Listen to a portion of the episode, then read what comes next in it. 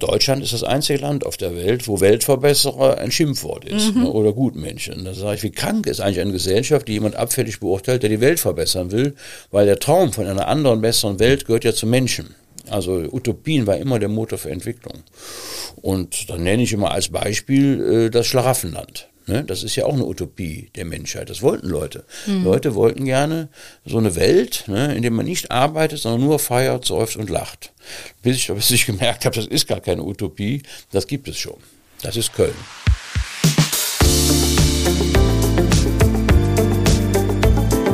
Talk mit K. Mit Anne Burgner. Hallo liebe Kölnerinnen und Kölner. Und hallo natürlich auch an alle anderen. In Talk mit K spreche ich mit interessanten Menschen aus dieser Stadt und das immer im Wechsel mit meiner Kollegin Sarah Brasak. Jeden Donnerstag um 7 Uhr gibt es eine neue Folge. Heute ist der Kabarettist Jürgen Becker zu Gast. Deine Disco heißt sein neues Programm, in dem er erklärt, warum er davon überzeugt ist, dass die E-Gitarre den Lauf der Geschichte beeinflusst hat. Alle Bewegungen hätten ihren eigenen Soundtrack, sagt er, nur die Klimabewegung habe keinen was er schade findet, denn er ist davon überzeugt, dass man ohne Emotionen Menschen nicht überzeugen kann. Der 64-Jährige spricht außerdem darüber, wie er versucht, sein Leben zu ändern, um etwas dazu beizutragen, dem Klimawandel entgegenzuwirken. Er fliegt zum Beispiel nicht mehr. Und er erklärt, warum er als Kabarettist nicht mehr über Politiker schimpft, sondern vielmehr um Verständnis wirbt.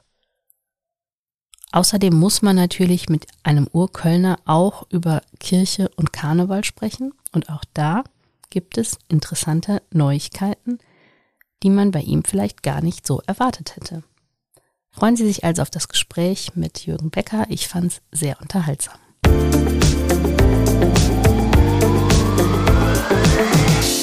In einem Podcast, der Talk mit K heißt, darf ein Mann auf jeden Fall nicht fehlen. Und jetzt ist er endlich da. Jürgen Becker, schön, dass Sie da sind. Ich freue mich, Frau Burgmoor. Danke für die Einladung. Ich freue mich auch sehr. Äh, wir werden natürlich ausführlich über Köln sprechen müssen. Ist ja mhm. klar mit Ihnen. Ich meine, das geht ja gar nicht anders.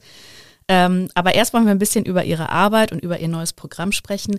Ich will Sie aber als erstes fragen, ich habe in dem schönen Porträt, das Wilfried Schmickler über Sie gemacht hat, gab es eine Szene, da sagen Sie, ich fand Kabarett immer ganz furchtbar. Was ist denn schiefgelaufen in Ihrer Karriere? ja, als ich Kind war, äh, sah ja Kabarett so aus, dass da Männer in schwarzen Anzügen mit Klavierbegleitung auf der Bühne standen und die Welt erklärt haben. Und das war nicht meine Welt. Also damit wollte ich nichts zu tun haben. Schimpf vor zwölf hieß das damals. Und mhm. äh, meine Eltern fanden das toll, die haben das geguckt, aber ich fand Otto gut. Otto war für mich die okay. Welt, die mir Spaß gemacht hat. Dieses alberne, dieses Comedyhafte. Und ich war, ich konnte das komplett auswendig was der Otto da erzählt hat. Ich hatte die Platte und das war für mich das, äh, was für mich den Humor quasi ausgemacht hat. Haben Sie denn, also Kabarett ist ja das eine, aber Sie sagen eben, Otto mochten Sie. War Ihnen denn früh klar, dass es irgendwas mit Humor werden soll in einer beruflichen Richtung? Also bei diesem äh, ernsten äh, Kabarett, was ich damals kennengelernt habe als junger Mensch, da habe ich damals immer den Satz geprägt, äh, den ich auch heute noch verwende. Kabarett schön und gut, aber man muss auch mal einen Witz machen. Ja. Und das gelingt oft nicht, finde ich. Oft ist das einfach nur erklären, nur die Welt erklären und so weiter. Und ich finde, wir haben auch ein Recht auf Albernheit. Mhm. Und das habe ich entdeckt bei Hans-Dieter Hüsch. Also der war ja auch Kabarettist, mhm. auch älter als ich. Und da hat mich das fasziniert, wie der das so macht. Der hatte ja auch sehr, sehr viele zwar literarisch hochwertige, aber wunderbare Albernheiten. Und äh, das mochte ich total. Und dann bin ich in dieses Programm mehrfach reingegangen, mhm. habe mir das immer nach der Pause, ich konnte mir das sonst gar nicht leisten, aber an der Kasse sitzt ja keiner mehr. Ach kann man so. dahin, kann man so rein, kleiner ja. Tipp. Und es sei denn, es ist ausverkauft, dann geht's natürlich nicht. Ja. Und aber man kann eigentlich, wenn man kein Geld hat, und das sage ich auch allen ärmeren Menschen, um mich rum. Man kann trotzdem Kabarett gucken. Man muss einfach in der Pause kommen. Und ich finde, eine Stunde reicht auch oft.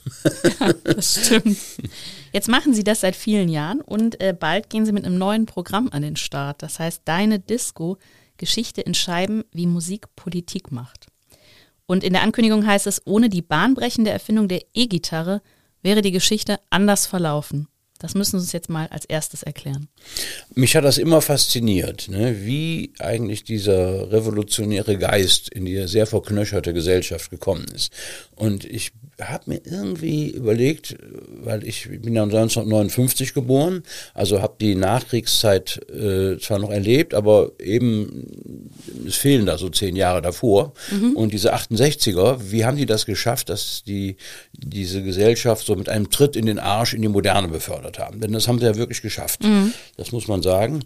Und ähm, das kam mir irgendwie in den Gedanken, da muss die E-Gitarre mit zu tun haben. Und dann habe ich erforscht, wie ist die denn überhaupt entstanden? Mhm. Und das kam durch den Jazz. Also als der Jazz aus den Spelunken der amerikanischen Clubs heraustrat, es war ja auch auf Puffmusik, muss man mhm. ja auch sagen. Jazz heißt ja jemanden animieren, anmachen und so weiter. Äh, bildeten sich ja plötzlich ganz große Orchester ne, mit Bläsern, mit Klavier und, und das mhm. ging ja richtig ab. Duke Ellington kennt ja jeder und mhm. sowas. Und da kamen die Gitarren nicht mehr mit, die waren zu leise, die konnten nur noch Rhythmus machen.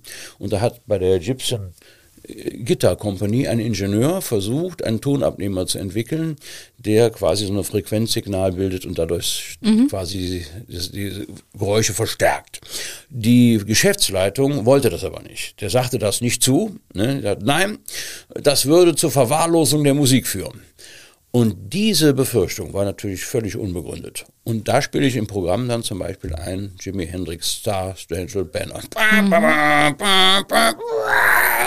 Und so kann man eigentlich die Geschichte äh, der Musik eigentlich ganz gut deutlich machen. Und ich wollte einfach ein Programm machen, was anders ist als andere. Mhm. Also ich dachte, ich muss mal ein neues Format erfinden. Und dann habe ich gedacht, wenn du das wie so eine Radioshow mixt, also erzählst den gesellschaftlichen Zusammenhang mhm. und blendest das dann ein, dann könnte das eigentlich ein sehr schmissiger Abend werden. Und äh, so habe ich das ganze Programm aufgebaut. Welche Musik hat denn Ihre Geschichte geprägt? Also genau die E-Gitarre, mhm. würde ich sagen. Ich kann die zwar selber nicht gut spielen, mhm. mein Bruder, der konnte das perfekt. Der kam aus von der Schule, hat den äh, Verstärker angemacht, erstmal Riesenkrach gemacht zu Hause. Ähm, ich selber habe auch ein bisschen Gitarrenunterricht gehabt, das reicht aber nicht für die Bühne. Und ähm, äh, ich fand also Jimi Hendrix fantastisch. Also das, ich fand das so unglaublich, wie, wie der, so ein Gitarrengott war das quasi für mhm. uns. Pink Floyd fand ich fantastisch. Und, so. und das muss man auch einfach sagen heute. Alle Bewegungen hatten einen guten Soundtrack. Also die 68 hatten Jimi Hendrix, die Flower Power Bewegung hatten Janis Joplin, mhm. die äh, Hausbesetzer hatten Tonsteine Scherben, die Friedensbewegung hatte Bab und Bots. Ne? Das wollen wir trinken sieben Tage lang. Das weiche Wasser bricht den Stein und so weiter.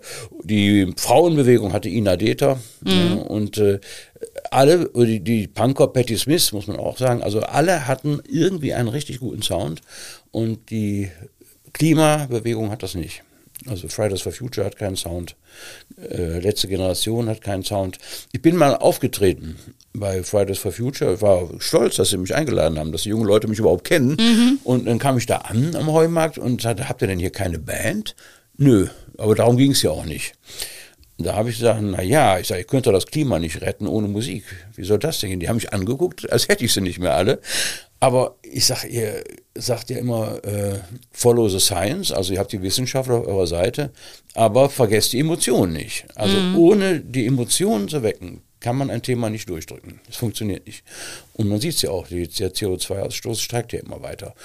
Und ähm, da habe ich ihn äh, Joseph Beuys nahegebracht. Joseph Beuys hat mal auf die Frage, ob man mit Kunst die Welt verändern könne, geantwortet, nur mit Kunst. Mhm welcher Soundtrack fiele Ihnen denn ein? Was wäre denn, was wäre denn möglich? Was wäre denn ein guter Soundtrack für die? Äh, ja, das mache ich im Programm. Also den entwickle ich ah, dann da. Damit okay. gehe ich noch, das möchte ich aber nicht verraten. Sie können noch nichts verraten. Okay, das ist natürlich schade.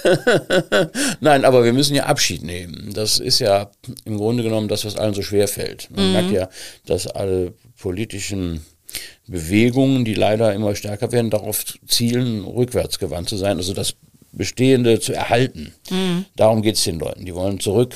Ne? Bei der AfD sind es manchmal die 30er, 40er oder auch die 50er Jahre, je nach Strömung. Mhm. Ne? Aber auch die anderen sagen, nein, dann geht die Wirtschaft kaputt und so weiter. Aber wir können ja gar nicht so weiterleben wie bisher. Also das sagen ja alle Wirtschaftswissenschaftler und auch äh, Klimawissenschaftler. Letztendlich gibt es kein grenzenloses Wachstum. Das wissen wir seit dem Meadows-Bericht, seit den Grenzen des Wachstums wissen wir das auf einem endlichen Planeten kann es kein unendliches Wachstum geben. Jetzt haben Sie gerade gesagt, Musik macht Emotionen, das stimmt ja auch und die braucht man natürlich, um Menschen anzusprechen und um die auch zu erreichen. Auf der anderen Seite gibt es ja wenig Bewegungen, die so emotionale Reaktionen hervorrufen, wie zum Beispiel die letzte Generation. Wie erklären Sie sich das? Also eigentlich sind das ja Leute, die, da kann man ja nicht drüber streiten, für die gute Sache kämpfen und da, also dafür, dass äh, die Menschheit überlebt, um es mal auf den Punkt zu bringen. Und trotzdem brandet denen ja so viel, ja teilweise wirklich auch Hass und Ablehnung entgegen. Haben Sie da eine Erklärung? Ja, ich habe die Erklärung habe ich schon, weil sie natürlich die Finger in die Wunden legen. Ne? Also was machen die, ne, wenn sie eine Straße blockieren? Die erzeugen einen Stau. Mhm. Ne? Wir haben in Deutschland 1400 Staus pro Tag. Ne? Warum haben wir diese Staus? Zu viele Autos. Ne, das heißt, wir stehen nicht im Stau, wir sind der Stau. Und äh, sie erinnern uns an etwas, was wir selber verursachen. Und ich glaube, das mögen die Menschen nicht. Mhm. Ne, die, die, wollen, dass die anderen schuld sind und nicht sie selber. Aber sie sind selber schuld. Also wir sind der Stau. Und mhm. deswegen finde ich das, was die machen, eigentlich gut, aber sie wecken die Emotionen nicht und das ist falsch. Also sie haben keine emotionale Komponente. Und dann haben sie sich natürlich ein bisschen blamiert, als sie dann Flughäfen blockiert haben, was ich auch richtig finde, fand ich auch gut. Die mhm. haben sich auf die Landebahn festgelegt. Sehr mutig, muss man erstmal sich trauen. Ne? Die haben, haben ja der Flugbereitschaft Bescheid gesagt und so, die, der, der Flugüberwachung. Also sie haben keine, keinen gefährdet, das fand ich auch gut.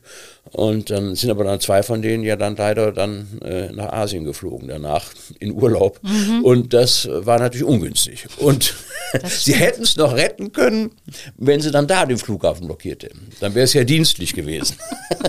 Und da fand ich dann wieder Greenpeace besser, weil Greenpeace hat ja beim Flughafen Schiphol in Amsterdam die Privatflugzeuge der Reichen blockiert. Also mhm. das fand ich toll. dann habe ich noch gesagt, guck mal, wenn Christian Lindner wieder heiratet, kann Friedrich Merz nicht kommen. Und das hat auch funktioniert. Das war er erfolgreich. Der Flughafen Tripol nimmt keine Privatflugzeuge mehr an. Also das ist, und das ist eigentlich der richtige Hebel, weil die 10 Prozent reichsten Menschen der Erde verursachen, der Erde versuchen, verursachen 50 Prozent mhm. des CO2-Ausstoßes. Also die Reichen sind das Problem, nicht die Armen. Aber Sie sprechen ja einen ganz wichtigen Punkt an, finde ich, ähm, nämlich wir wissen eigentlich, wir müssten uns anders verhalten, aber wir möchten dann halt trotzdem gerne in den Urlaub in die USA mhm. oder nach Thailand fliegen. Wie ist das denn eigentlich bei Ihnen? Ich weiß, Sie sind ein großer Fan von allem, was motorisiert ist. Mhm. Sie lieben irgendwie Motorräder und mhm. Traktoren und mhm. das kann man ja sagen, mit so einem Traktor durch die Gegend zu fahren oder mit einem Motorrad just for fun ist natürlich fürs Klima auch nicht gut. Nee, das ist, ist, ist halt der Widerspruch, den mhm. habe ich auch selber in mir. Also was ich äh, beschlossen habe, ich fliege nicht mehr. Das mhm. mache ich seit zehn Jahren, ich habe kein Flugzeug mehr benutzt. Mhm. Da ist meine persönliche CO2-Bilanz schon mal gar nicht so ganz schlecht. Damit hat man mhm. schon mal einen dicken Batzen weg. Ne? Und ähm, man kann eigentlich mit der Bahn sehr, sehr gut reisen. Das ist Wenn sie das denn kommt, in, ja. den heutigen Tagen gewagt, sowas zu sagen, aber man ist von Köln aus in zwölfeinhalb Stunden in Barcelona. Hm. Das wissen viele gar nicht. Zwölfeinhalb Stunden. Und dann sage ich immer, jetzt müssen wir für die Nachtzüge kämpfen. Ne, das ist ganz wichtig, dass es wieder mehr Nachtzüge gibt. Und ich erzähle dann immer die Geschichte, äh, die ich wirklich erlebt habe. Ich bin mit fünf Freunden ne, damals von Köln nach Mailand mit dem Nachtzug und wir hatten schon in Koblenz acht Flaschen Lambrusco Intus. Wir haben so tief gepennt, bis der Schaffner uns weckte und sagte, aufstehen, willkommen in Athen. Also das ist doch toll. Ne? Man kann mit den Zügen so viel machen, man kann das gesellig machen. Man hat eigentlich gar keine Einschränkung der Lebensqualität. Wenn die Bahn wieder mehr Nachtzüge anbietet und die müssen natürlich billiger sein ja. als die äh, Flüge, das ist ganz wichtig, das muss die Politik regeln. Also Kerosinsteuer muss sein, also Flüge müssen immer teurer sein als die Bahnfahrt. Waren sie früher auch, mhm. als ich jung war. Wir sind nie geflogen als junge Leute. Und das Zweite ist äh, eben, dass die Menschen auch nicht immer nur sagen dürfen, und das habe ich in Stadtanzeiger gelesen von Markus Decker, diesen Kommentar, das ist so diese Lieferando-Politik, die die Leute erwarten. Die bestellen eine Pizza, die muss dann warm sein, die muss preiswert sein, muss auch noch schmecken. So ist Politik aber nicht. Mhm. Also es ist, ist nicht Lieferando, was die machen. Das ist sehr, sehr schwer, was die Politiker machen müssen, sehr kompliziert. Und nicht nur die Politik muss liefern, die Bürger müssen auch liefern. Wobei mich ja oft in der Diskussion äh, total irritiert, ähm, wenn es darum geht, also nehmen wir mal die Diskussion um einen Veggie-Tag oder mhm. wenn wir jetzt zum Beispiel mal sagen Tempolimit oder meinetwegen auch sowas wie, warum sagt man nicht einfach, es gibt keine innerdeutschen Flüge mehr als Beispiel. Mhm. Da wird ja immer direkt aufgeschrien.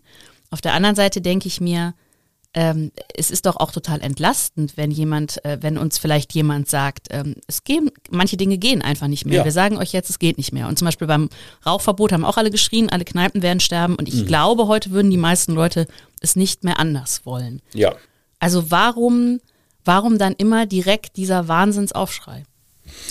Ich glaube auch, dass die Leute das äh, nicht verstehen größtenteils, dass eben Verbote auch Freiheit bedeuten. Das ist ja auch nicht nur die Freiheit, was tun zu können, mhm. sondern auch die Freiheit von, gibt es ja auch. Mhm. Nicht mehr etwas tun zu müssen. Ne, das ist ja, die Freiheit macht ja Druck, die wir jetzt haben. Ne, die, sie gucken sich die ganzen Kindergeburtstage an. Die werden ja immer verrückter, was die alles auftischen müssen, die Leute. Das heißt, dieser Freizeitstress wird ja auch immer größer, dadurch, dass man alles machen kann. Mhm. Und dadurch wird die Erwartung größer. Ne? Und da müssen die alle mithalten. Und wenn das plötzlich weniger wird, dann gelangt man, hat man auch wieder mehr Freiheit. Ich finde auch ein Tempolimit ist Freiheit. Ne? Das ist ja für mich die Freiheit von, dass ja. da hinten hinter mir einer drängelt. Ne? Wenn ich mit meinem E-Auto zu langsam fahre, ihm zu langsam fahre. Ich fahre immer 100 110, das ist den meisten zu langsam, dann winken die hinter einem. Ja, und dann sage ich, Mensch, wenn in Holland ist das nicht, das ist so schön. Wenn man die holländische Grenze fährt, da ist 100, ne, da, da meckert keiner, wenn man 105 fährt, so 110. das ist so angenehm. Ich empfinde das als eine große Freiheit und dass Verbote auch Freiheit bedeuten können. Das ist, glaube ich, das, was wir äh, propagieren müssen, auch als Künstler.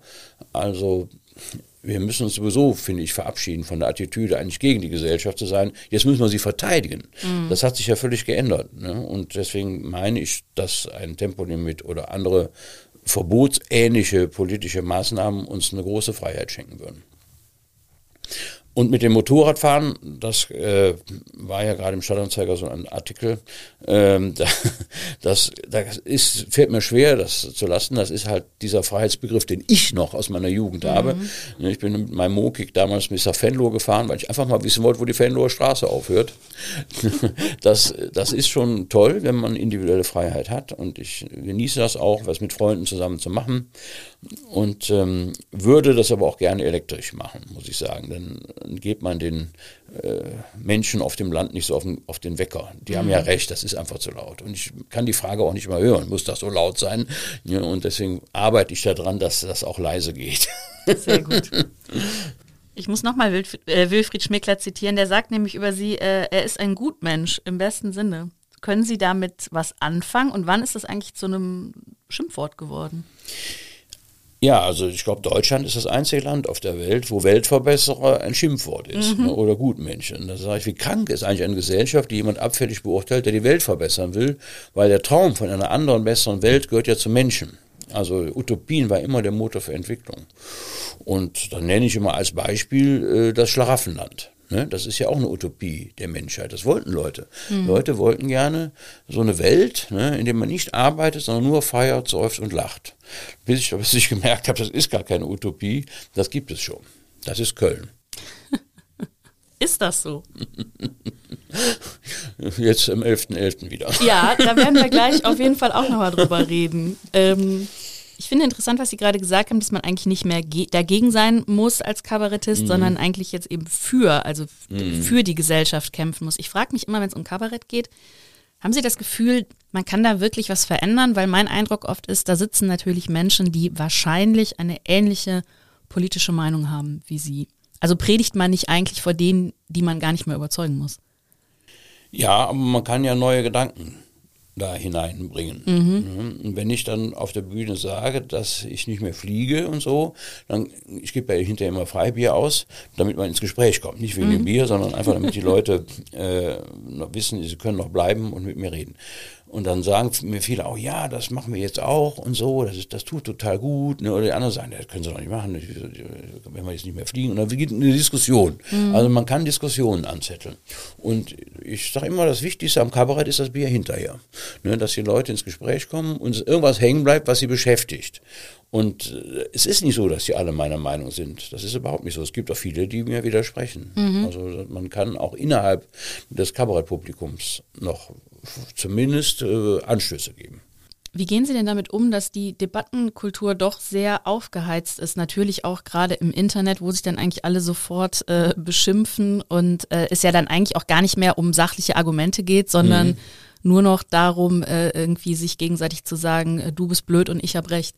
Ja, das da sind die Medien, glaube ich, nicht unschuldig dran. Ne? Mhm. Das äh, gerade jetzt bei dem Heizungsgesetz fand ich da die Springerpresse extrem. Also die, dass man aus allem einen Kulturkampf macht, ne? aus, aus einer Heizung. Mhm. Das ist doch lächerlich. Ne?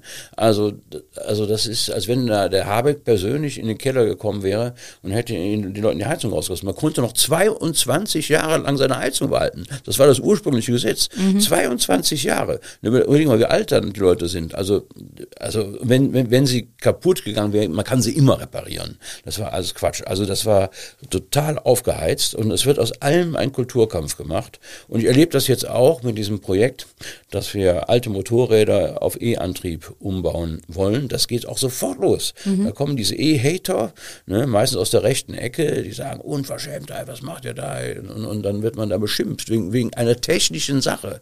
Ne? Und ich sage, Leute, kommt, kommt doch mal auf den Boden zurück. Das kann doch jeder machen, wie er will. Ne? Und ein Elektromotor, der Elektromotor ist älter als der Verbrennungsmotor, der war vorher da. Mhm. Die Eltern die so, verdienen Respekt, nicht wahr? Und wenn man so eine alte Technik in ein altes Auto einbaut, kann das nicht falsch sein. Und wenn du das nicht machen willst, dann lass es doch. Also das ist unglaublich, wie bei so einer Kleinigkeit schon die Emotionen hochschwappen. Ja, das ist ein technisches Kulturgut, das muss so bleiben, wie es ist, das ist Denkmalschutz und so weiter.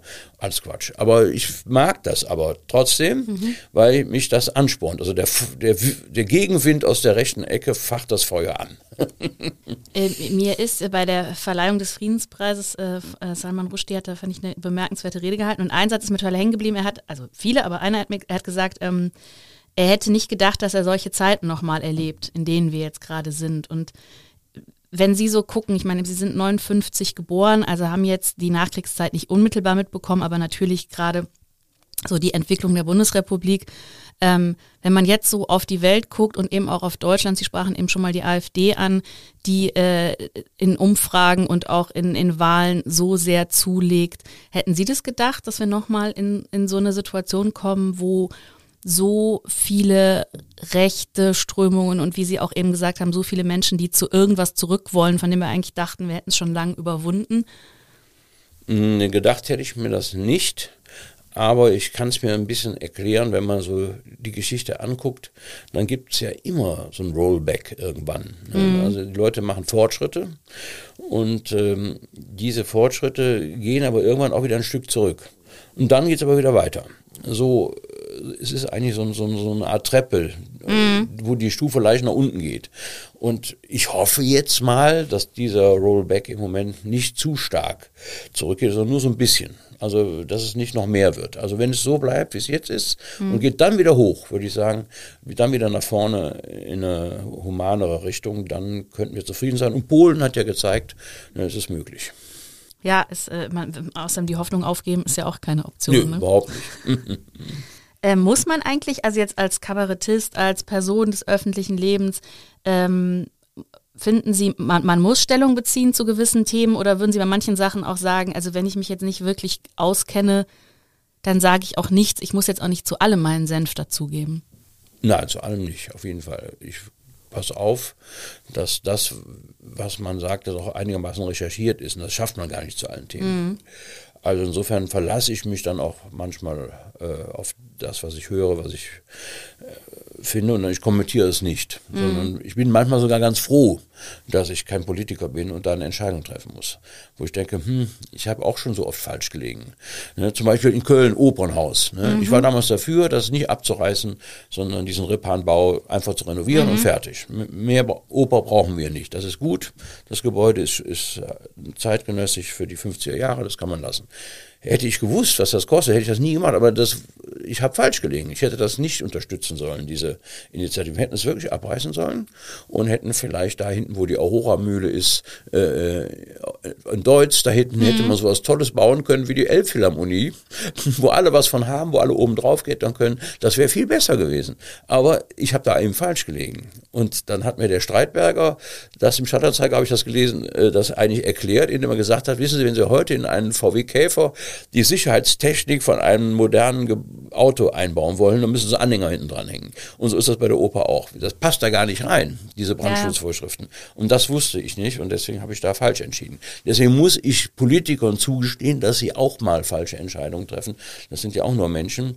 Und äh, deswegen habe ich mich von der Attitüde, Attitüde verabschiedet, gegen die Politiker zu sein, gegen die Gesellschaft, gegen die, äh, ja, auch gegen die Regierung, weil ich finde, dass die einen extrem schweren Job haben. Also ich stehe auf der Bühne und muss sie verteidigen. Das ist eine neue Rolle. Nicht einfach, aber wir schaffen das schon. Sehr gut, ja, wir schaffen das, sehr gut. Weil Sie jetzt gerade die Oper angesprochen haben, muss ich doch mal einmal fragen, wie optimistisch sind Sie denn, dass die äh, eröffnet wird, so wie es jetzt angekündigt ist im nächsten Jahr? Ich wage da keine Prognose Das ist wie bei der Bahn. Ich weiß nicht, wann der Zug kommt. Nein, aber ich fand, dass diese Lösung, die wir bis jetzt hatten in, in der, im Staatenhaus, in der Messe, auch gut. Also ich war da neulich auch mal in der Oper, das war toll. Also man muss auch am Zug mal was machen, was man sonst nicht macht. Also ich kann allen empfehlen, gehen Sie ruhig mal in die Oper. Das ist auch wirklich toll, was man da erlebt, auch wenn man kein Opernfan ist. Und die konnten da was Tolles machen, einfach was in dem Opernhaus gar nicht gegangen wäre. Die haben da diese Wohnwagen reingefahren, mhm. die, die, wo die Nutten quasi in, am, am, Bonn, äh, am Eiffeltor hinten im Bahnhof, das haben die nachgestellt. Ne? Und in der Oper diese, diese ganzen Sachen, da standen da plötzlich Wohnwagen auf der Bühne, das wäre ja gar nicht gegangen in einem anderen Opernhaus. Also insofern haben die da diese Möglichkeiten, die dieser Mangel quasi äh, bietet, voll ausgenutzt. Und das ist für unsere Gesellschaft ja auch eine gute, eine gute Metapher. Ne? Wir müssen ja fragen, was gewinnen wir, wenn wir verzichten? Mhm. Und das könnte man da im Staaten auch sehr gut sehen. Ja, und man muss ja sagen, beim Schauspiel, also für Mülheim war das natürlich eigentlich auch ein Segen. Ne? Großartig, ja. Mhm. Ja, ich, von mir aus könnte das so bleiben. Ich finde, die Schelsig wird ja aufgewertet und jetzt muss nur noch der Rosenmontagszug ausschließlich auf der Schelsig gehen. Das müssten wir mal Ja, machen. ob das? Ich bin mir nicht so sicher. Ich fände das toll. Einmal ähm, kann man das auch machen. es ist ja gerade, wenn es um äh, Kabarett geht äh, oder um, sagen wir mal, die Humorbranche, auch Comedians und so im weitesten Sinne, wird ja jetzt seit ein paar Jahren immer so dieses Schreckgespenst der Cancel Culture mhm. irgendwo an die Wand gemalt. Ich habe eigentlich immer den Eindruck, wird eigentlich niemand gecancelt oder haben Sie Angst, dass Sie jemand cancelt, wenn Sie mal vielleicht auch was Provokantes sagen? Nein, also ich finde die Debatte auch überhitzt. Mhm. Ich finde, man kann alles sagen und äh, wenn einer sagt, das wird man ja wohl noch sagen dürfen, ne, dann sage ich, ja, du sagst es auch gerade. Also es ist wirklich Unsinn. Also ich finde, man kann wirklich alles sagen.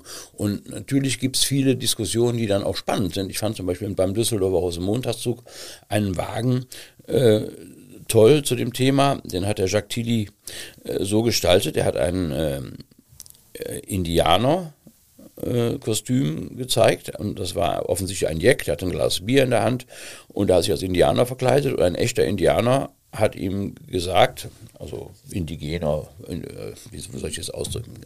Also jemand, der von Natur aus Indianer ist, also indigene Bevölkerung. Mhm. Sehr schwer auszudrücken. Mhm. Das, das, sollst du nicht. Und, und, und dann hat aber dem Indianer ja, mit dem Federschmuck, hat mhm. dann ein Vogel gesagt, der genauso aussah, der Vogel mit diesem Federkamm, mhm. das sollst du nicht. Ne, also das heißt, du hast bei mir geklaut, du hast bei mir geklaut und du, du klaust meins. Also diese kulturelle Aneignung hat er bis in die Natur weitergeführt und dadurch hat er, fand ich, eine, eine sehr schöne Reihe geschlossen und er hat riesen Ärger gekriegt deswegen, eben auch von Leuten der indigenen Bevölkerung, hat auch mit ihnen diskutiert und will mhm. nächstes Jahr einen Wagen mit ihnen zusammen machen. Mhm. Aber das hat eine tolle Diskussion ausgelöst. Das fand ich gut. Also das ist das Tolle an diesem äh, Thema. Man kann ja daraus was machen. Das, das, muss man ja nicht als, ein, äh, als eine Schandtat darstellen, sondern man kann ja sagen, okay, was, was können wir denn daraus äh, gewinnen mhm. aus diesem Konflikt? Und das fand ich großartig. Also die hat es ja mit denen getroffen und jetzt überlegen die, wie die nächstes Jahr da das anders auf den Punkt bringen. Aber mir hat das gut gefallen und ich hatte immer an Adenauer gedacht. Konrad Adenauer hatte ja auch mal einen Federschmuck auf dem Kopf, wurde mhm. ihm von dem Häuptling dieses Stammes überreicht und er fühlte sich sehr geehrt, dass er diesen in Indianerschmuck tragen durfte. Und wenn ich Karneval-Leute sehe mit Indianerschmuck, ich gehe immer auf die zu und sage, ich hoffe, dass sie nicht so viel Ärger kriegen. Nö, es ginge mittlerweile wieder. Okay. Ja, Priester ist schwer. Katholischer Priester macht heute kaum noch einer. Aha, ja. ja, die so? sind so ein bisschen unten durch. Diese, äh, die Kleriker haben durch den Missbrauchsskandal an Ansehen sehr verloren und werden mit Misstrauen beäugt. Und es gibt weniger Menschen, die sich als Kardinal oder Priester verkleiden. Das ja, ist mir sehr aufgefallen. Das stimmt. Jetzt, wo Sie es sagen, habe ich nicht so drauf geachtet, aber mhm. ja. Ja, jetzt sind wir schon beim Karneval. Dann müssen wir jetzt eigentlich nämlich auch äh, zu Köln kommen. Köln in 30 Sekunden. Wofür muss man diese Stadt unbedingt mögen? Für ihre Menschen. Mhm. Wenn Sie König von Köln wären, was würden Sie als erstes ändern? Ich würde versuchen, dass äh, alle Menschen, die in Köln wohnen wollen, auch hier wohnen können. Also auch Feuerwehrleute oder Krankenschwestern oder Leute mit solchen Berufen. Aber das geht nicht mehr. Die können die Mieten nicht mehr bezahlen und müssen rausziehen. Und das tut mir in der Seele weh, weil das sind die Menschen, die Köln ausmachen. Deswegen finde ich, muss die Wohnungspolitik extrem geändert werden. Die Obdachlosigkeit muss heruntergefahren werden. Wir brauchen ein äh, ja, ein Programm gegen Wohnungsnot und das wurde ja mit der SPD und vielen Mitstreiter noch gerade diskutiert, ein 100 Millionen Euro Programm, mhm. um die Wohnungsnot zu lindern. Also das finde ich das, ist das Wichtigste, dass die Menschen hier leben können. Mhm. Wo sehen Sie sonst noch Luft nach oben in Köln? Ach, das, das geht aber nicht kurz. das, das kann ich jetzt in, die, in der Kürze nicht zusammenfassen. Da müssen wir da aber, gleich noch aber, aber, ganz, ganz viele Sachen sind das. Mhm. Aber, ja. Ähm, wie würden Sie denn einem außerirdischen Karneval erklären? Ja, alles, was der Jeck tut, tut im Grunde auch das Kind im Mutterleib. Es schunkelt ununterbrochen, es säuft ununterbrochen, es ist permanent am Feiern. Und so kann man sich das erklären. Also die Leute gehen zurück in so eine Ursuppe. Ne? Mhm. Und äh, das ist für mich einfach Volkskultur, so würde ich sagen. Also ne, man kann in so eine Karnevalskneipe reingehen und sich dazustellen und äh, der Karneval nimmt alle unter seine warme Decke und das ist im Grunde genommen eine Kulturform, die sehr an die Kindheit erinnert. Mhm. Das ist ein schönes Bild. Haben Sie einen Lieblingsort in Köln? Ja, das ist immer am Rhein, egal wo. Mhm. Also ich finde, der Rhein ist ein großes Geschenk dass wir haben, kaum eine Stadt hat so einen großen Fluss auf der Welt und äh, Düsseldorf. Ne? und, das muss ich auch sagen, ich finde, dass Köln äh, einen riesen Pluspunkt hat. Es hat auch noch Bonn und Düsseldorf. Mhm. Und wir haben innerhalb von 20 Minuten noch zwei tolle Städte, die wir nutzen können, wo wir uns Ausstellungen angucken können. Mhm. Und das mache ich dauernd. Also mhm. wenn ich sehe, da ist in Bonn was Tolles, so jetzt im Haus der Geschichte, kann ich sehr empfehlen, die Digitalausstellung, Deutschland Digital, großartig, mit Führung unbedingt machen, mhm. buchen, ganz tolle Ausstellung, sofort hinfahren und machen. Also wir haben Bonn und Düsseldorf und Köln, also wir haben mehr als Berlin. Also deswegen finde ich Köln so toll. Mhm. Und haben Sie Lieblingsfädel? Ja, ich wohne halt in der Südstadt, da fühle ich mich sehr wohl, aber wenn ich nach Nippes komme oder nach äh, Ehrenfeld oder in, auch, auch, auch, auf der Schelsig finde ich Mülheim kommt super. Also ich nehme mal die Mülheimer Nacht, finde ich immer toll. Also ich finde, Köln hat sehr, sehr schöne Fädel, wo man sich sehr, sehr wohlfühlen kann. Und auch Chorweiler wird unterschätzt. Auch da gibt es gute Leute, die Initiative mhm. ergreifen und auch Dinge bewegen.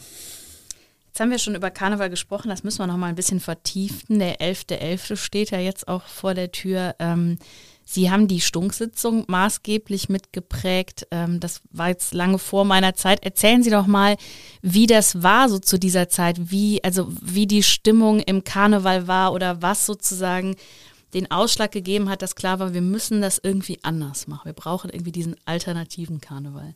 Also da komme ich wieder auf die Emotionen zurück, die ja. durch die Musik mhm. ja bestimmt werden. Und äh, Sie wissen ja, welche Musik wir damals gehört haben. Das waren ja eben Rockmusik, Punkmusik, äh, viele neue Strömungen, die drin waren. Es gab von Bab ein Stück, das hieß Nicht für Koche blieb ich Karneval he. Also mhm. könnte es mir Kuchen geben, ich würde Karneval nicht hier bleiben. Und er hat dann so in diesem Lied besungen, wie schrecklich der Karneval ist und, und wie furchtbar das alles ist.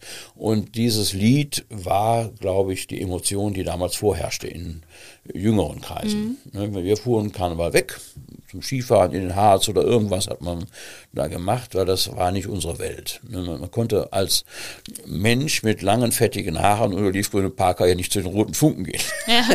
Das hätte einfach nicht gepasst. Ne. Und äh, es gibt ein sehr schönes Buch, das heißt, äh, es ist noch Känguru-Schwanzsuppe da, mhm. von Walter Filz. Das kann ich allen empfehlen. Das ist ein so tolles Buch. Der Walter Filz hat sich wie ein Archäologe in den Schränken und Büchern und äh, Überlassenschaften seines Vaters eingegraben. Der ist verstorben. Der Vater war bei den, äh, glaube ich, bei der Prinzengarde, ne, war Koch vom Beruf und war da als kleiner Karnevalist so drin und hat, hat sich dann da hochgearbeitet, ist ja wie im Militär, wird man immer höher und so weiter und hat alles ausgegraben, was der gesammelt hat. Alle Orden, alle Speisekarten, alle Eintrittskarten, alle mhm. Einladungen und so weiter und hat daraus ein tolles Buch gemacht. Es ist noch Känguru-Schwanzsuppe da. Und da beschreibt er ähm, die Stunksitzung äh, als etwas, äh, das mit den Hausbesetzern zu vergleichen war. Mhm. Ich hatte damals auf die Eintrittskarte drauf, ich habe die ja damals, weil ich grafischer Zeichner auch bin, mhm. die Eintrittskarte immer draufgeschrieben, Karneval in Stand besetzt. Mhm. Ne? Und ich wusste aber gar nicht genau, was ich damit meinte. Ich hatte so ein diffuses Gefühl, aber er hat es mir erklärt. Und zwar hat er gesagt, genau wie viele Immobilienbesitzer damals kein richtiges Nutzungskonzept mehr für ihre Gebäude hatten. Mhm und deswegen standen die leer. So war auch der Karneval sinnentleert. Er war quasi erstarrt in Ritualen, aber es passierte nichts mehr. Es gab keine Neuerungen, keine, es war keine Bewegung mehr drin. Es war quasi entleert. Und wir wären in dieses Gebäude Karnevalssitzung reingegangen, hätten das besetzt und dann hat er die Eintrittskarte eben zitiert, Karneval in Stand besetzt und hätten das mit neuem Leben gefüllt. Und äh, diese Deutung finde ich eigentlich ganz schön. Die hat mich geehrt. Also habe ich selber gar nicht so reflektiert. Und im Grunde genommen war das aber so, dass die Menschen, die das damals angenommen haben, das Angebot, äh, das davon begeistert waren. Das konnten wir ja gar nicht wissen. Allein das Wort Stunksitzung hat funktioniert. Die Leute haben die Karten gekauft. Mhm. Warum? Ne? Das, was soll das denn sein? Es gab ja immer das Wort Prunksitzung, das war ja das damals noch öfter gebräuchliche Wort. Mhm. Ja, und dann sind die da reingegangen und dann haben die gemacht, ach, Karneval ist ja doch gut. da kann man ja doch was mitmachen. Und das hat, glaube ich, viele äh, zurückgeführt in dieses Fest. Mhm. Sie auch. Feiern ja. Sie heute Karneval? Ja, klar. Ja, ich habe auch damals schon Karneval ja. gefeiert. Wir hatten ja damals den Kölner Spielezirkus und haben uns überlegt, was könnten wir denn für ein Projekt im Winter machen. Das ging, war ja meistens Open Air. Mhm. Wir hatten ja kein Zelt und sowas. Und dann haben wir als Winterprojekt, habe ich dann vorgeschlagen, lass uns doch Karneval machen. Dann fanden viele das blöd, nicht für Kuchen, blieb ich Karneval eh und so weiter. Mhm. Die hatten da keinen Bezug zu, kamen ja auch aus anderen Städten, viele Studenten damals. Naja, dann äh, habe ich das aber mit einigen anderen, die da auch äh, nicht abgeneigt waren, das dann doch durchgekriegt, dass wir das machen. Und äh, wir nehmen einfach das Gerüst, was da ist, den Elverrad, die Band, und füllen das anders. Die Band macht Rockmusik, und auf dem Elverrad sitzt oben ein Punker mhm. drauf und unten machen wir allen Scheiß, der uns einfällt. Und das haben wir dann gemacht und das äh, fanden die Leute gut. Die haben auch geschunkelt. Wir haben wollten Schunkeln verarschen, aber sie haben dann in echt geschunkelt. Kölner, Kölner muss schunkeln, geht mhm. gar nicht anders. Jetzt ist ja Karneval auch wieder äh, ziemlich heiß in der Debatte, also Stichwort Zülpicher Straße. Ähm, da gibt es jetzt Kneipiers, die sagen, ich, wir machen gar nicht mehr auf, weil sich das auch für uns nicht lohnt, weil das irgendwie zu viel Stress ist. Es mhm. gibt Anwohner, die sich beschweren. Wie gucken Sie da drauf? Wie kann man das lösen, diese Situation? Ja, das ist jetzt wieder so ein Punkt, wo ich froh bin, dass ich das nicht lösen muss. ja. Ich muss nicht zu allem eine Lösung haben. Und ich äh, habe den Eindruck, dass der Christoph Kuckelkorn und das Festkomitee und die Stadt äh, da rumtüfteln und versuchen, eine Lösung zu finden. Und ich hoffe mal, dass sie das schaffen. Ne? Das ist natürlich sehr, sehr schwer. Ähm, aber ein bisschen erinnert mich das auch an die Zeit vor der Gründung des Festkomitees. Da ist ja der Karneval auch sehr anarchisch gewesen, mhm. weil er war nicht zu steuern. Die Leute haben dann die Puppe vom Papst durch die Straßen geschleift, in den Brunnen geschmissen oder das angezündet und so. Es war ja im Grunde genommen Anarchie. Ja, und so hat sich das festordnende Komitee ja dann 1823 gegründet. Mhm. Damals im Weinhäuschen an St. Ursula und haben sie gesagt, wir müssen das kanalisieren, wir müssen da Ordnung reinkriegen, wir müssen so solche Regeln finden, dass doch alle auf ihre Kosten kommen und ihren Spaß haben, aber nicht äh, es im Chaos und in Gewalt endet. Und so ähnlich ist es jetzt auch wieder. Ich habe gedacht, das festordnende Komitee von damals äh, ist quasi jetzt das Festkomitee und die müssen das jetzt irgendwie ordnen. Also insofern ist das eine Aufgabe, die gab es schon mal. Ja, und die haben damals zum Beispiel den Rosenmontagszug erfunden. Das war damals, mhm. ging das ja noch im Kreis, ne, auf dem Neumarkt, wie ein Karussell. und dann habe ich gedacht, naja, vielleicht ist irgendwie da eine Lösung zu finden, dass man irgendwas Neues erfindet, dass man die Leute durch die Stadt schickt im Kreis, auch mal auf die Schelsig, dass die auch mal was davon hat. Ne, irgendwas in der Richtung, dass man aber neue, eine neue Idee entwickelt, die dann trägt. So eine Endlospolonaise vielleicht ja. durch die Stadt, das wäre genau. doch was. Und wie stehen Sie zum Thema weibliches Dreigestirn? Ja, wird höchste Zeit. Ne? Wobei ich finde eigentlich, dass der, ähm, dass die Jungfrau ein Mann ist. Das finde ich eigentlich gut. Mhm. Ne, das, das haben ja die Nazis abgeschafft damals, sie wollten das nicht. Aber das ist eigentlich richtig, ne, dass man eben in Köln eben auch die Rollen, die schlechte Rollen wechselt. Also insofern würde ich sagen, ein weibliches Dreigestirn mit einem männlichen, mit einer männlichen Jungfrau. Das wäre das Beste. Das finde ich in Ordnung. Das ist eine gute Frauenquote. Sie waren äh, mit dem Missionswerk Rheinischer Frohsinn in der ganzen Welt unterwegs. Äh, warum braucht denn die Welt die rheinische Mentalität? Also, äh, das war natürlich ein Gag. Klar. Ne? Mission ist, ähm, ja, dass man anderen versucht, seine Religion nahezubringen. Das finde ich ja eigentlich gar nicht gut. Man sollte mhm. gar nicht missionieren. Sollte jeder das doch sich aussuchen, was er möchte und nicht äh, aufgedrängt bekommen. Aber beim Karneval ist es ja nicht ernst, sondern es ist lustig. Und dann haben wir geguckt, wie sehr der Karneval eben in Monument Valley aus und so. Ne? Und ich habe dann aber auch gespürt, wie die Leute entsetzt waren zum Teil. Wir sind ja dann durch diese wunderbaren äh, Landschaften getapert mit unserer Narrenkappe und dem roten Funke-Kostüm mhm. mit die Jünemann. Und, und dann gab es da Touristen. Was könnt ihr denn nicht machen? Müsst ihr denn jetzt hier auch noch Karneval feiern? Ne? Habt ihr, euch ist doch gar nichts heilig. Ne? Und da merkt man schon, dass auch viele, es gibt, Karneval hat auch viele Gegner. Mhm. Ja, und das war ja jetzt auch wieder so, ähm, äh, als jetzt die in den entkarnevalisierten Zonen doch viele die Nase gerümpft haben, als die Kölner losgezogen sind, äh, Weiberfastnacht in den Straßenkarneval und in den Kneipenkarneval gezogen sind, da haben die auch gesagt, wie könnt ihr Kölner jetzt Karneval feiern, jetzt wo der Putin mitten in Europa einen Krieg anfängt? Mhm. Und dann habe ich gedacht, ja, die Frage ist ja völlig falsch gestellt. Die Frage muss doch lauten, wie kann der Putin einen Krieg anfangen, wenn wir Karneval feiern? Also sage ich immer, wenn auf der Welt irgendwo Kultur zerstört wird, darf man seine eigene Kultur niemals aufgeben. Mhm. Aber können Sie beschreiben, was, also ich meine, der Kölner rühmt sich ja sehr eben seines, seiner Mentalität. Ähm, können Sie das beschreiben, was das ausmacht? Und ist nicht auch manchmal eben gerade dieses, es hätte noch immer Jotje Jange auch das Problem in Köln oder auch es kütt wie kütt, dass man halt so die Dinge irgendwie so laufen lässt? Ja, das ist immer ein Problem. Ne? Das habe ich am Stadtarchiv gesehen. Es hätte doch immer Jotje Janke, klappt nicht immer. Nicht immer, ja. ne? Dieser Schlendrian und diese Schludrigkeit ist zwar sympathisch, ne? aber natürlich muss man an entscheidenden Stellen dann doch sehr aufpassen. Also insofern würde ich sagen, es ist ein Geschenk, dass wir diese Mentalität haben und dass wir diesen Geist auch haben, dass man sich nicht so ernst nimmt. Ne? Das, das kann man in Köln ja schon sagen.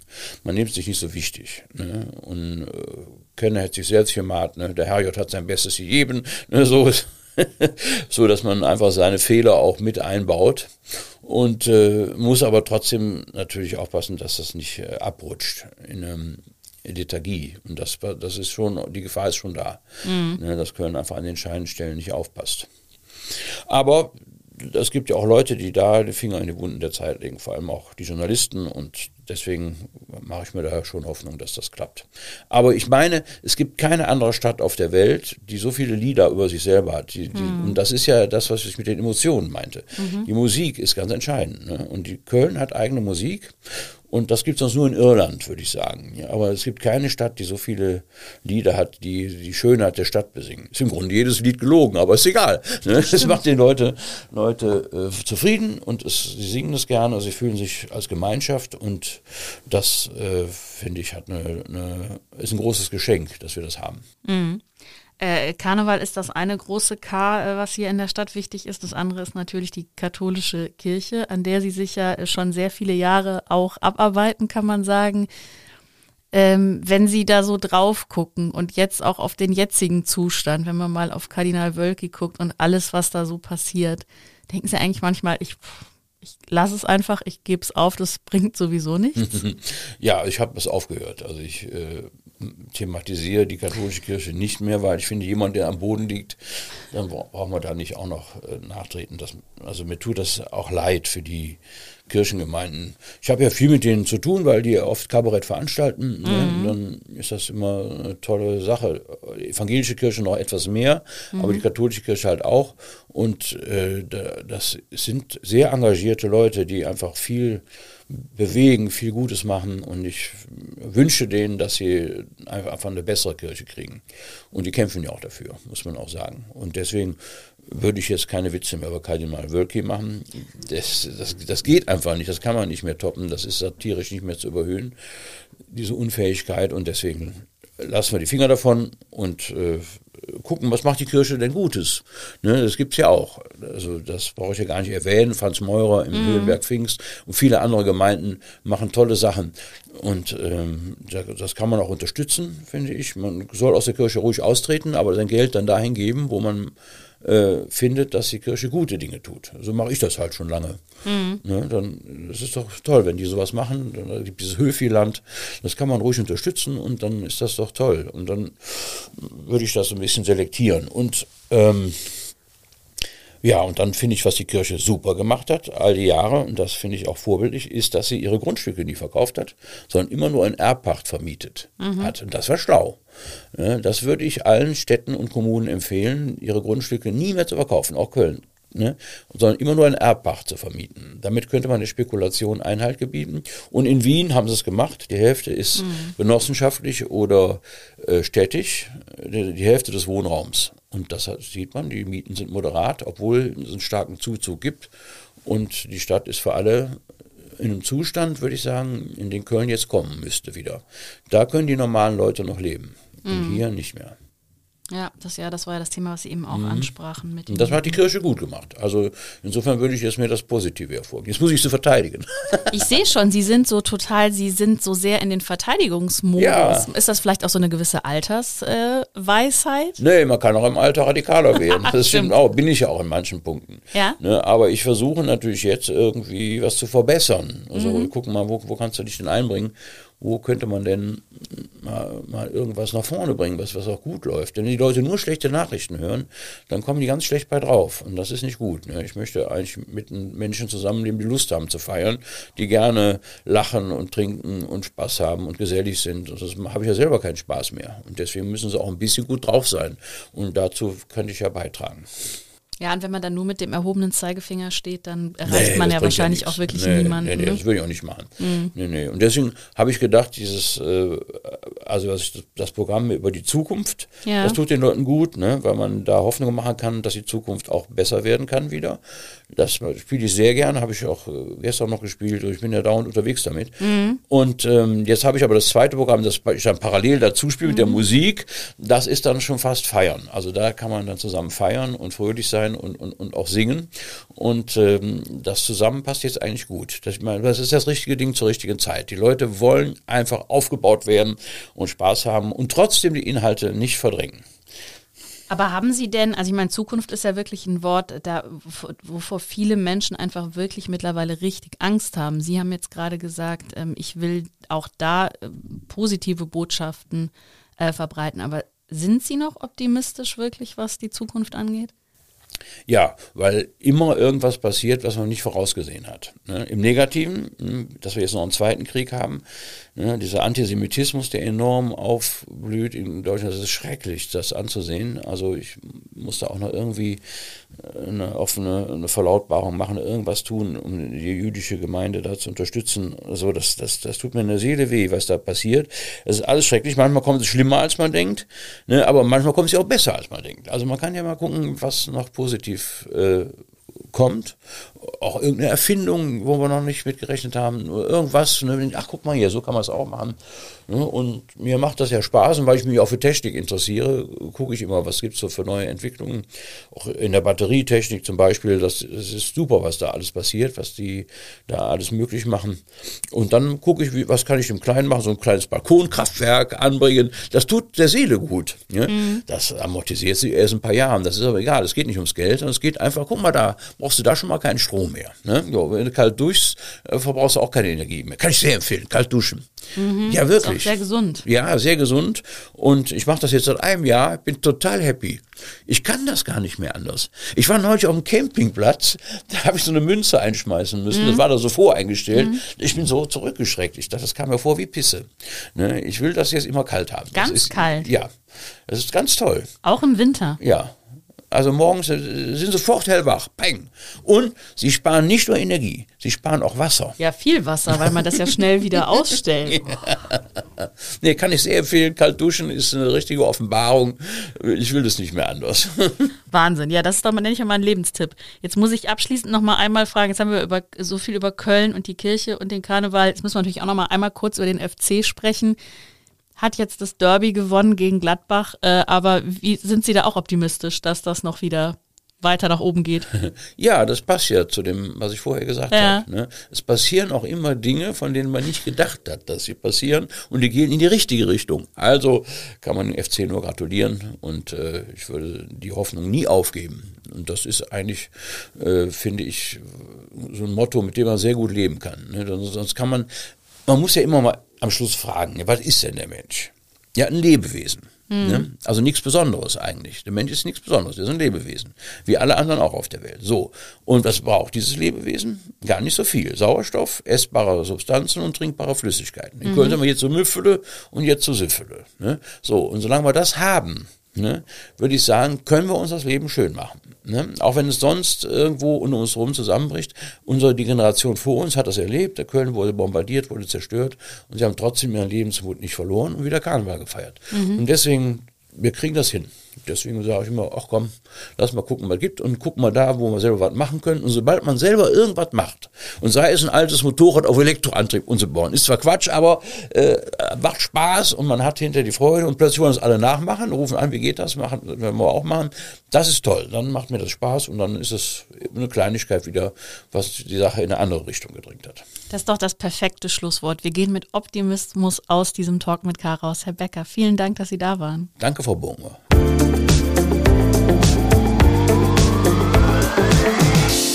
Ich hoffe, dieser Podcast hat Ihnen gefallen und wenn Sie noch mehr Podcasts aus der Familie des Kölner Stadtanzeiger hören wollen, dann gehen Sie doch einfach mal auf ksda.de slash podcast oder suchen Sie das Stichwort Kölner Stadtanzeiger bei einer Podcast-Plattform. Wenn Sie mich erreichen wollen, dann können Sie das jederzeit tun per Mail an anne.burgmer.ksta-medien.de. Ich freue mich immer über Feedback oder Talkgastvorschläge. Ich sage danke fürs Zuhören für diese Woche und freue mich, wenn wir uns bald wieder hören. Und nicht vergessen, die nächste Folge Talk mit K gibt es nächste Woche Donnerstag um 7 Uhr.